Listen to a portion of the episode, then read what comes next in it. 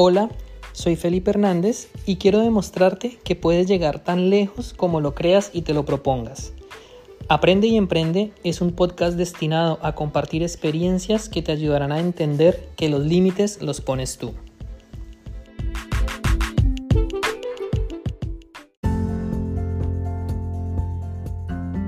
Bienvenidos y bienvenidas a un episodio más de Aprende y Emprende. Hoy me acompaña un invitado muy especial, Julián Solano. ¿Cómo estás, Julián? Muchas gracias, Felipe. Me encuentro muy bien. Gracias por tu invitación, gracias por este espacio y nada, a seguir aprendiendo y creciendo contigo.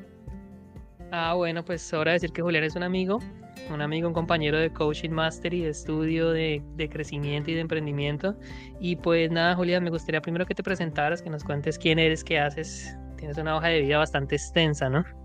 Bueno, muchas gracias, que todo, gracias a las personas que están observándonos, que nos escuchan, que nos ven. Mi nombre es Julián Solano, yo me dedico a comercializar tecnología hace unos años. He sido futbolista, he sido emprendedor, tengo negocios, tengo finanzas, me encanta viajar, soy viajero. En estos momentos estoy, de hecho, en un proyecto de turismo eh, también queremos implementar el tema de activos digitales, de blockchain. Queremos generar reconciliación social con las comunidades indígenas, comunidades campesinas. Entonces, nada, estamos aprendiendo de muchas cosas. Gracias a, Money Master Academy se, se, abrieron muchas puertas. Entonces, a eso me dedico. Llevo más de 20 años trabajando con la tecnología, entonces es como mi, mi fuerte. En eso, en eso nos movemos. Quisiera preguntarte, ¿Hay algún momento en tu vida en el que se despertó en ti ese amor por viajar, por conectarte con las culturas indígenas, por conocer otras culturas? ¿O por qué se dio eso en tu vida?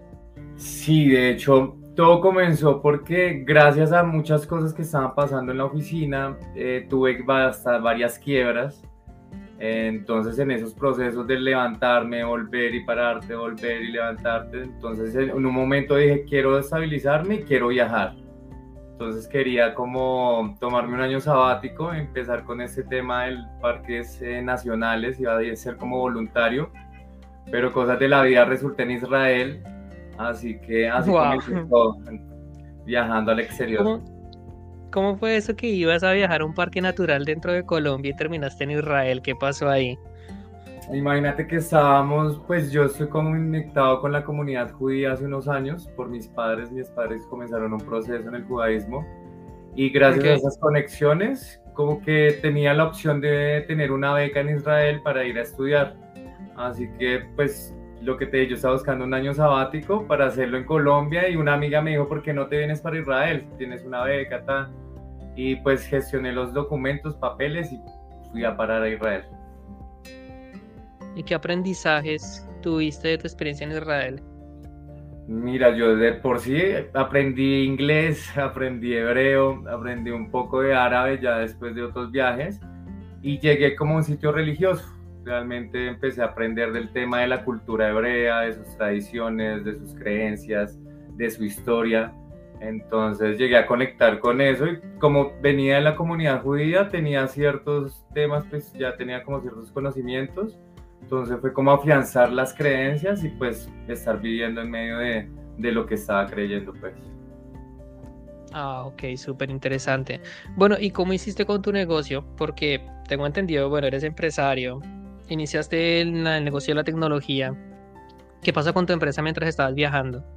Bueno, yo me seguía comunicando con mi hermano y con mis socios, entonces yo me conectaba cada ocho días, iba descargando cuentas, a mí me escribían mis clientes al celular, me enviaban correos, entonces todo el tiempo estuve como intermitente, pero pues estuve conectado haciendo negocios, porque realmente eso era que siempre he vivido de, de la tecnología, así que siempre he estado conectado gracias a la tecnología.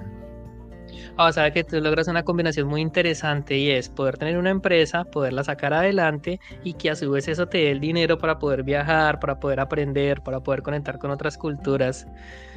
¿Cuál crees tú que es la clave para haber llegado a lo que tú lograste? Sabes que eso lo aprendí de Dani, como que uno es un número muy pequeño para hacer cosas grandes y realmente siempre que vamos a emprendemos algo, contamos con la ayuda de otras personas, gracias a mi hermano, a mi mamá, a mi socia, a personas que siempre han estado ahí para mí, logré y todavía sigo avanzando y creciendo con el negocio porque es gracias a las personas que seguimos creciendo y emprendiendo. Claro, porque yo sé que muchos de los que nos están escuchando, nos están viendo a través de YouTube, dijeran, wow, yo quisiera llegar al punto que está Julián, tener una empresa que me permita hacer todas esas cosas. Sin embargo, llegar a ese punto, lo que tú dices, hay que tener socios, hay que tener personas que te ayuden, que, te, que le puedas tú delegar el trabajo. Pero ¿cuáles han sido los retos más difíciles que has tenido que enfrentar para poder llevar tu negocio al nivel que lo tienes? Bueno, los retos más grandes, ¿sabes qué? Fue como cuando te comenté que tuve varias quiebras, como que ese proceso de que debes comenzar de nuevo y retomar y no importa que ya como que estás desde cero de nuevo, entonces el tema de, bueno, no vamos a hacerle otra vez, no hay que desfallecer. De hecho, intenté buscar otro, otro trabajo, como que dije, bueno, esto no es lo mío, entonces voy a buscar qué voy a hacer. Y siempre me llevó al, al mismo negocio, ¿no? Tú sabes vender tecnología, tienes clientes, tienes, te mueves en el medio, entonces sigue por ahí. Sí, claro, a veces cuando uno tiene un primer estrellón, un primer fracaso, uno tiende a rendirse, pero claro, ahí es donde vienen los mejores aprendizajes, supongo, ¿no? Y donde puedes replantear todo y volver a empezar cada vez con más fuerza. Julián, hay una parte que quisiera preguntarte, tú eres una persona que está muy dada a la parte espiritual, lo he aprendido muchísimo de ti, como te lo dije alguna vez. Mi concepto de la espiritualidad mejoró muchísimo gracias a ejemplos como el tuyo, en la experiencia de Coaching Mastery, como, como el de Richie, como el de todos los compañeros, y aprovecho para agradecértelo acá en este espacio. Porque la espiritualidad es un concepto que pienso yo que hay muchos mitos detrás de eso. Hay mucha gente que lo asocia con esoterismo, quizás con religiones un poco raras. ¿Para ti qué es la espiritualidad? Para mí la espiritualidad es esa conexión entre tu esencia y esa, y esa fuerza que gobierna el resto afuera de nosotros. Pueden ser creencias religiosas porque todos crecemos, crecemos bajo una influencia de lo que nos dicen nuestros papás o colectivamente, socialmente.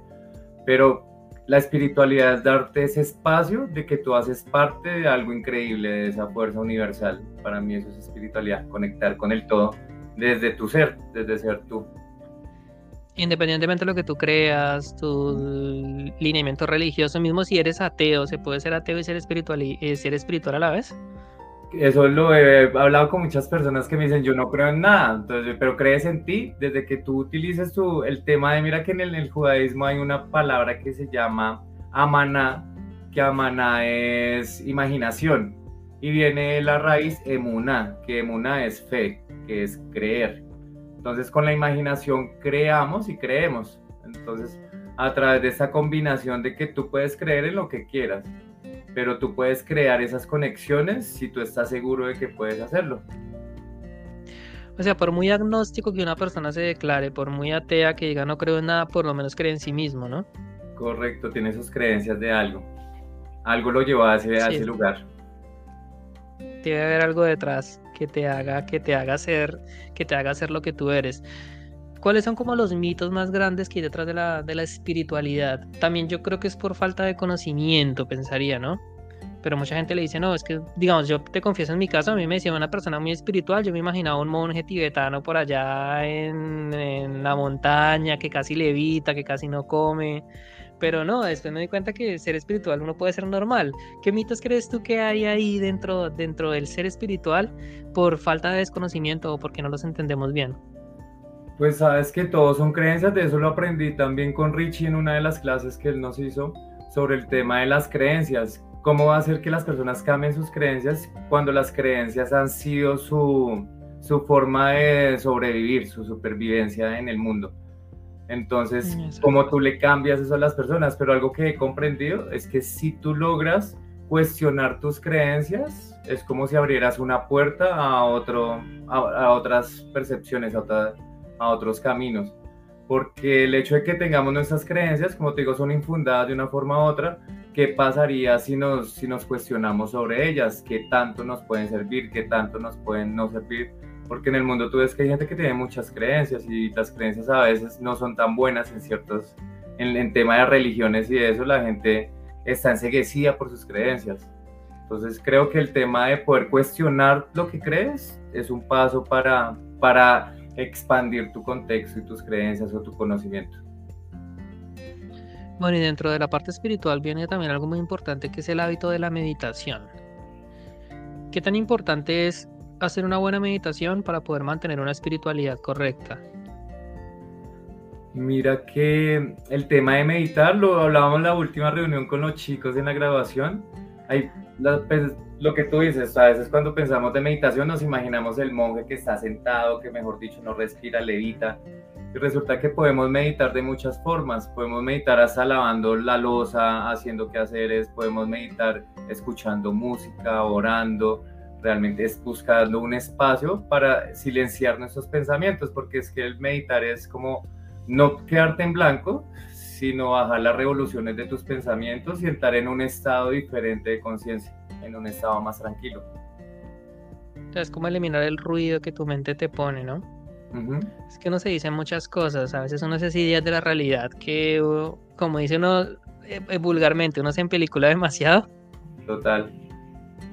Pero entonces, hablando del tema espiritual y de la meditación, ¿qué tanto crees tú que esos aspectos hayan influido en tu éxito como empresario? Sabes que cada vez que pasaban esas cosas, como que tú dices, Dios mío, de nuevo hay que comenzar. Siempre la parte más importante es tener esa, esa confianza de que tienes al ser más increíble observando tus pasos. Entonces como que siempre tuve la conciencia de que Dios estaba conmigo y que independiente de lo que sea, me iba a ayudar. Entonces empezaba como a levantarme temprano, a hacer de listados, a orar. Entonces en el judaísmo hay como, tú comienzas a hacer un rezo en la mañana y los rezos pueden durar hora y media, ¿sí me entiendes? Entonces yo decía, yo no me puedo demorar tanto rezando. Tengo cosas que, hacer. así ya como ciertas cosas que sí me, siempre me han servido, entonces como agradecer, como muchos, muchos motivos por qué agradecer. Y el tema de encontrarte contigo, buscar un espacio para, para conectar con tu ser y darte la fuerza que necesitas para seguir el día a día. Sí, yo creo porque yo he escuchado muchas entrevistas y ya he entrevistado a mucha gente en el mundo del emprendimiento, inversionistas, y siempre que le pregunto por los hábitos, la gran mayoría coinciden con la meditación. Antes de empezar el día, meditarse a 5, 10 minutos, meditaciones guiadas. ¿Qué otros hábitos crees tú que son indispensables para un buen crecimiento personal y para tener éxito en los emprendimientos y en los negocios? Para un crecimiento personal, creo que es vital leer, todo el tiempo estar leyendo. Creo que es el superpoder más grande que podemos tener todos porque aprender es...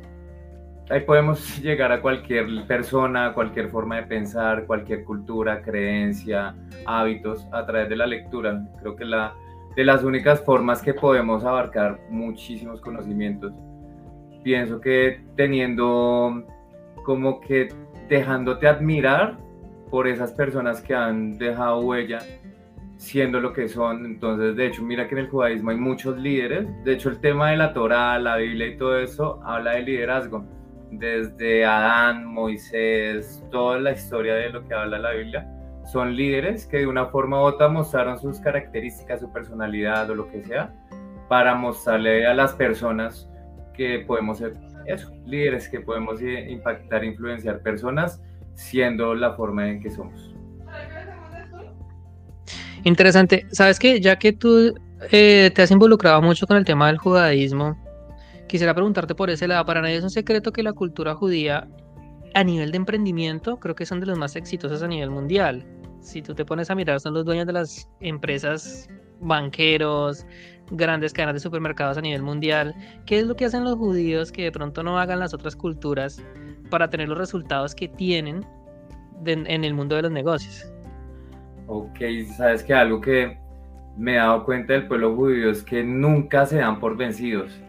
Entonces en algún momento como que les dijeron después de las guerras y todo, les dijeron, bueno, ustedes no pueden comprar casas, ustedes no pueden comprar esas cosas. Entonces, ¿qué hicieron? Pues se reinventaron y comenzaron a ser los primeros banqueros del mundo. Entonces es como la confianza en Dios, ¿sabes? Es un pueblo, algo que me he dado cuenta de ellos, es un pueblo que siempre para ellos todo es Dios. Entonces confiar en Hashem, que es en hebreo el nombre, confiar en Hashem les da a ellos la capacidad de sacar todo su potencial y de apoyarse, porque es que entre ellos es un pueblo que siempre ha estado muy unido y es un pueblo de tradición. Entonces, todo lo que se enseñan y todo lo que ellos profesan es como la comunión de estarse cuidando entre ellos y salir adelante juntos siempre. Creo que eso es el éxito de, de lo que ellos son hoy en día. Claro, porque nada más acá donde yo vivo, tú miras, está el hospital judío, está el centro judío, está la universidad judía. Tú miras, por ejemplo, los Rothschild, que son los principales banqueros prácticamente a nivel mundial, y tantas otras familias, y a pesar de que han tenido tanta adversidad, ¿no? Pues en la Segunda Guerra Mundial por poco los eliminan por completo. Y creo yo que en parte también fue por eso, ¿no? Porque había demasiada envidia de ver cómo prosperaban y quisieron intentar, pues, intentar esto, como frenarlos de alguna manera para que no siguieran avanzando muy interesante. Son aprendizajes de verdad que uno al conocer otras culturas y aprender de ellos los puede traer a la nuestra, ¿no? Total. Incluso hoy en día son como la gente en el mundo tiene como una visión de ellos, pero pues imagínate, son donde tenemos la, son, tienen la mayoría en premios Nobel en ciencia, en matemáticas, en agronomía, mm. muchísimas en medicina. ¿Piensas, ¿Piensas volver a Israel en algún momento? Sí, de hecho estoy cuadrando un viaje porque mis papás se quieren ir a radicar, entonces creo que voy a ir hacia mayo más o menos, junio, para estar con mis padres. ¿Y en qué ciudad estarían? ¿En Jerusalén? En Jerusalén. ¿Qué tal es Jerusalén? Yo siempre he tenido pues como las ganas de ir porque como es la cuna, creo que es la ciudad capital de cuatro religiones, ¿no? Cristianismo, judaísmo, Islam, no sé si se me escapa alguna. Allá tú encuentras, es como la capital de las religiones, entonces tú llegas y vas a ver iglesias cristianas, judías, mezquitas, árabes, hasta vas a ver personas budistas conociendo el tema, todo el tiempo vas a ver personas de otros países como yendo a visitar todo eso porque es tema de historia, que el tema cristiano, que Jesús, que el tema de el tema árabe, entonces que el muro de los lamentos de los judíos, que entonces la mezquita, el templo sagrado que está en poder pues, de los árabes, y como que todo es en un desorden, pero todos viven tranquilos, pero se escuchan muchas cosas, que la inseguridad, que las bombas, que eso, pero tú no lo ves ahí realmente, ahí ves como es como un, un entorno muy religioso en la ciudad antigua, y fuera de esa ciudad hay diferentes como barrios, hay barrios árabes, hay barrios cristianos, hay barrios judíos, y todos como que viven tranquilos y felices, pero pues cada uno en su lugar. Eso te iba a preguntar porque Jerusalén geográficamente no es muy grande, ¿no? Es una ciudad relativamente pequeña. Es muy pequeña, de hecho te cuento que em, Israel, el país como tal, es de grande como Cundinamarca, imagínate. Y aún así son una potencia. Y, están ubicados geográficamente en una zona de demasiado conflicto. Todo el tiempo está la guerra con Siria, con Cisjordania, con Gaza, por ejemplo. Cuando tú estás dentro de Jerusalén, ¿qué tanto se percibe todo ese conflicto que hay alrededor? Pues como te digo, eh, realmente Jerusalén es un sitio muy seguro, pero hay ciudades que quedan más cerca como a estas fronteras de la zona de Gaza o unas ciudades como Ashdod que quedan muy cercanos entre la franja y se escuchan como muchas alarmas de bomba, entonces ellos tienen implementados el tema de que tienen como unos búnkers, en caso de cualquier cosa, todos van corriendo para sus búnkers o cosas así, pero como ellos manejan el domo de hierro, que es una tecnología muy avanzada y todo el tiempo están recibiendo misiles, entonces lo que hace el domo de hierro es interceptar los misiles y explotan en el aire. Sin embargo, llegan bombas, pero es muy, es muy raro que pase algo, ¿sabes?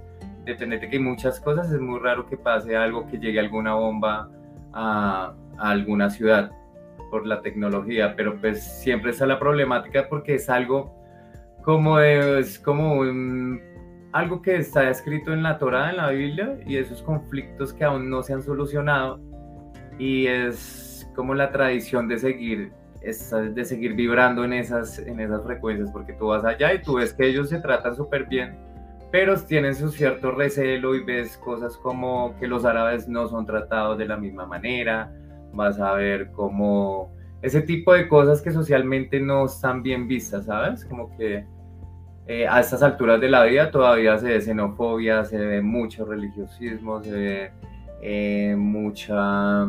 como que las personas ven a los otros como enemigos, entonces eso es algo como que escuchaba una vez un amigo que decía que el pueblo judío estaba como en un sistema de, trauma, de un post-trauma, por todo lo que han venido pasando todas sus, durante toda la historia. Realmente la mente colectiva del pueblo estaba como traumada, por eso cuando tú ves esos ataques, el pueblo judío ni siquiera reacciona porque ellos están como en shock. Entonces es algo, es como una problemática mental y de tradición que, que todavía se ve y tú lo puedes ver en las calles y eso. No, es que de hecho a mí personalmente me sorprende cómo es que Jerusalén es una ciudad relativamente segura en medio de tanto conflicto. Es que la distancia que hay entre Jerusalén y Gaza yo no creo que sean más de 100 kilómetros, ¿no? O sea, es... De hecho, mira que Belén es muy cercano a Jerusalén. Y cuando tú vas a Belén, hay unos centros de control y hay unas, hay unas barreras. Tú no puedes ir, o sea, yo iba como colombiano porque allá la gente no se mete por miedo entonces tú no vas a ver a un judío nunca en una ciudad árabe, porque es muy peligroso. Pero yo me metí a todas esas ciudades árabes y realmente es muy, la gente es súper bien, todo es muy seguro, pero tú sí ves la forma en que son tratados, son muy, son vistos como si fueran terroristas o bombas o lo que sea, y pues tiene por qué verse así, pero pues la gente es gente del común, gente normal que no está haciendo nada, no son bombas, pero pues el tema de cultural hace que se logre ver esa, esa problemática. Ah, te pregunto, ¿la mayoría de población judía vive en Israel o están esparcidos por todo el mundo?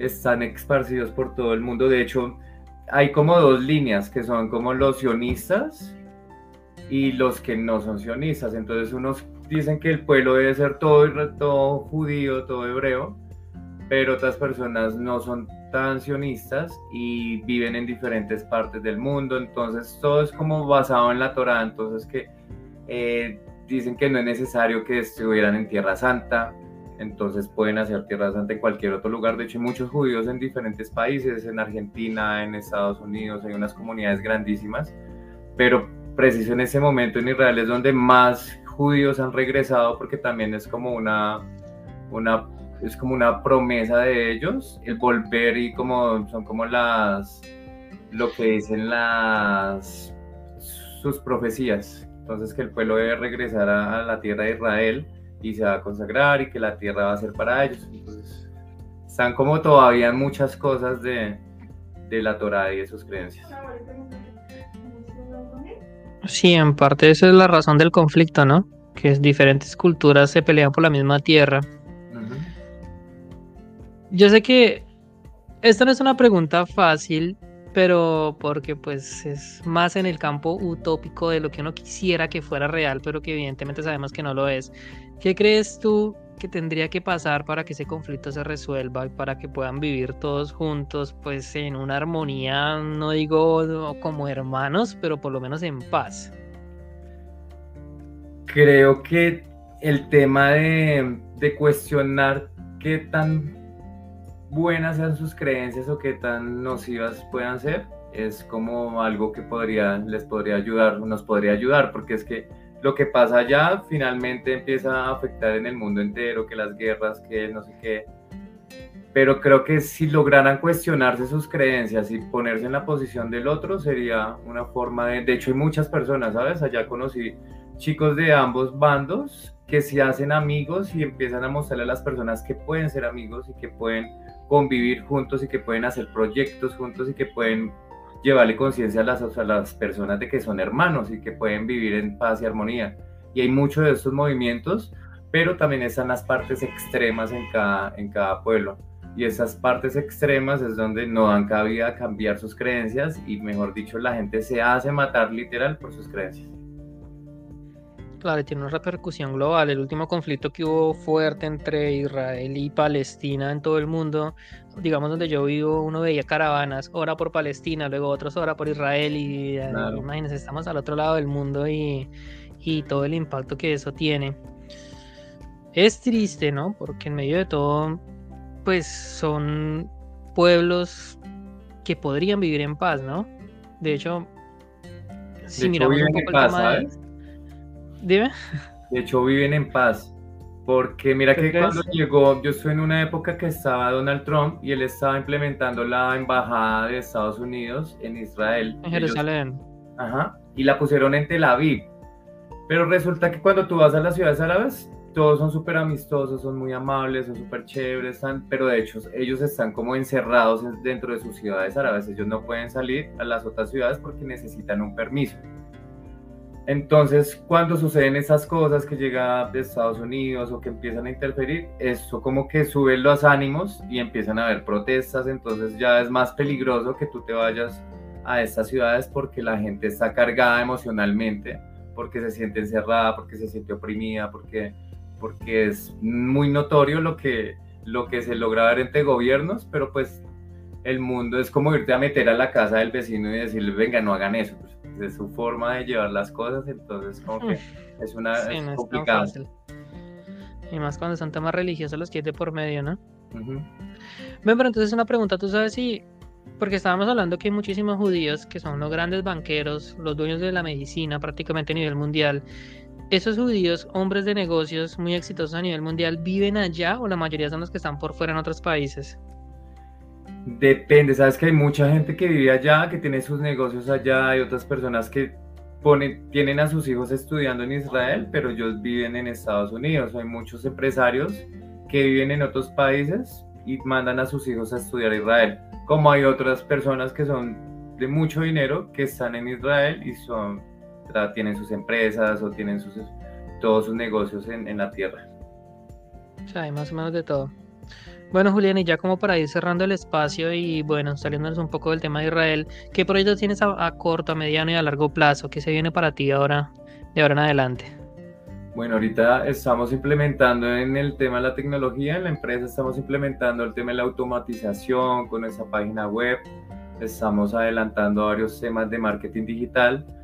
Eh, es como automatizar mi negocio principal, con eso me puedo dedicar más al proyecto que tenemos con el turismo, porque es un proyecto muy, muy extenso, donde conlleva muchas personas, conlleva comunidades, conexiones, diseñadores, y estamos en el tema de, implementar el blockchain con una criptomoneda, cómo posicionarla, estamos en todos esos temas y reuniendo personas.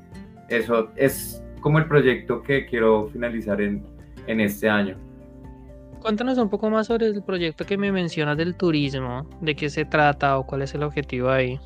Bueno, mira, resulta que Colombia es un país hermoso, es increíble y tenemos las riquezas para ser como la potencia número uno en muchísimas cosas. Pero nosotros como colombianos, nuestra mentalidad no tiene la, o pues, ahí viene el SAR, el sistema activado reticular, no se está dando cuenta de todas las riquezas que tenemos. Entonces la gente aquí viene con una mentalidad enfocada en temas del, del narco, la narcocultura, de los impuestos, de Petro, de la política, y no nos hace responsables a que podemos generar cosas increíbles. En el tema del turismo hay una, Colombia es espectacular por donde lo mires, y hay unos sitios increíbles, hay gente súper emprendedora, hay unos líderes que están haciendo contacto con comunidades campesinas, comunidades indígenas, y lo que queremos es invitar a las comunidades a ser parte de, esto, de emprendimiento a través del arte y la cultura, como con sistemas como NFTs, donde traigan sus niños, como que vengan con logos de sus tribus, donde se hagan visibles y conocer la problemática de ellos y buscar soluciones para que ellos puedan mostrar sus emprendimientos y globalizarlos a través de un marketplace, de un blockchain, donde la gente pueda intercambiar eh, productos, planes turísticos, eh, hospedaje, eh, experiencias. Realmente lo que queremos mostrarle a las personas es que si tú vienes a Colombia te vas a llevar unas experiencias increíbles al conectar con las comunidades, con los terrenos que tenemos, porque geográficamente Colombia es impresionante, somos el país número uno en los páramos, de aquí vienen los páramos de toda Sudamérica, tenemos fauna, flora, agua por montones, todas las riquezas e incluso tenemos la fama de las drogas a nivel mundial. Entonces, como si esa es nuestra fama, que, ¿cómo podríamos usar esta fama a favor para que la gente pueda crecer en conjunto? O sea, si te entendí bien, básicamente es como una forma de eliminar intermediarios y que los turistas puedan conectar directamente con las tribus, con los campesinos, con los emprendedores, digamos hospedaje y todo eso, sin pasar por planes de turismo, no sé, como Booking o como... Correcto, de hecho queremos mostrar a las personas, pues, se llama Mostravelco, porque todo comenzó a través de las mochilas. Yo en algún momento compré mochilas y las vendí en Israel, de hecho, con unos amigos árabes. Entonces, a través de las mochilas, porque cada tribu tiene sus motivos diferentes, sus trazos diferentes, su cultura diferente entonces, ¿cómo a través del arte podemos mostrar qué es lo que es una comunidad? a qué familia podrías estar apoyando el hecho de comprar una mochila? Si le puedes ayudar, estamos llevando educación, tecnología a estos sitios. Entonces, la idea es mostrar la verdadera cara de Colombia y sus necesidades y mostrando las riquezas que podemos tener y cómo podemos crecer y posicionarnos como uno de los países número uno en turismo. Wow, no, está súper interesante la idea. Claro, hay muchísima gente que Colombia lo, lo referencia como un país muy bonito, que tiene grandes maravillas naturales por visitar. Lo que pasa es que todavía está la imagen de que es un país inseguro. Total. Entonces eso yo creo que es como el principal obstáculo a vencer, ¿no? Mira que me cambió mucho el tema de la seguridad cuando estuve hace poco, estuve en, en Mocoa, Putumayo, y resulta que Mocoa es la ciudad más segura de Colombia, porque ¿Ah, durante los últimos cinco años ha habido un crimen de una persona. Imagínate, entonces, si tú ves las estadísticas de otras ciudades, hay muchísimos muertos todos los días, Mocoa no. Entonces, como que, ah, qué chévere, y son unas piscinas y unos paraísos increíbles. Entonces, como que chévere incentivar a las personas que van a estar en un lugar seguro, con personas que van a estar pendientes del talento y la seguridad humana, es lo principal, y que van a conocer y van a experimentar cosas que nunca habían visto, porque es que Colombia es un paraíso, ¿verdad?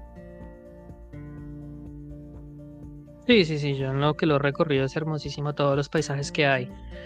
Sí, hay que trabajar en buscar cambiar la imagen percibida, ¿no? Del turista extranjero que dejen de ver al país como un país inseguro. De hecho, yo escuchaba, por ejemplo, el Caquetá, que en una época tenía una fama de que era una zona muy insegura. Hoy en día ha mejorado muchísimo en esa área.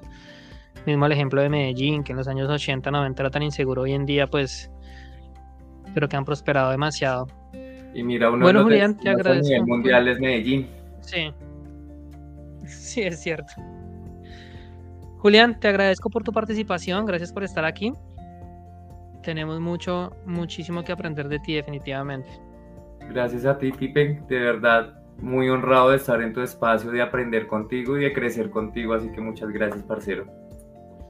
Esa es la idea, Julián. Y bueno, para todos, muchas gracias por escucharnos, por vernos y nos veremos en un próximo video. Chao, chao para todos. Gracias, gracias. Chao, chao. Chao, mi bro. Bendiciones. Quiero felicitarte y reconocerte por llegar al final de un nuevo episodio. Eso demuestra tu compromiso con tu educación y progreso en el área del crecimiento personal, las finanzas y las inversiones. Espero de todo corazón que lo explicado en este episodio haya sido de valor y utilidad para tu vida. Si así fue, quiero invitarte a compartir este podcast con familiares y amigos a quienes tú consideres les pueda servir. Por último, quiero que pienses ¿En qué te convertirías? ¿Qué conocimientos adquirirías si escucharas un podcast al día? Puedes hacerlo mientras te diriges al trabajo, en el tráfico, en tu auto, en el autobús o haces los quehaceres de la casa. Así que en la descripción de este episodio te dejo un link para que te unas a mi comunidad de WhatsApp donde a diario comparto los mejores podcasts sobre finanzas y crecimiento personal. Ahí te espero.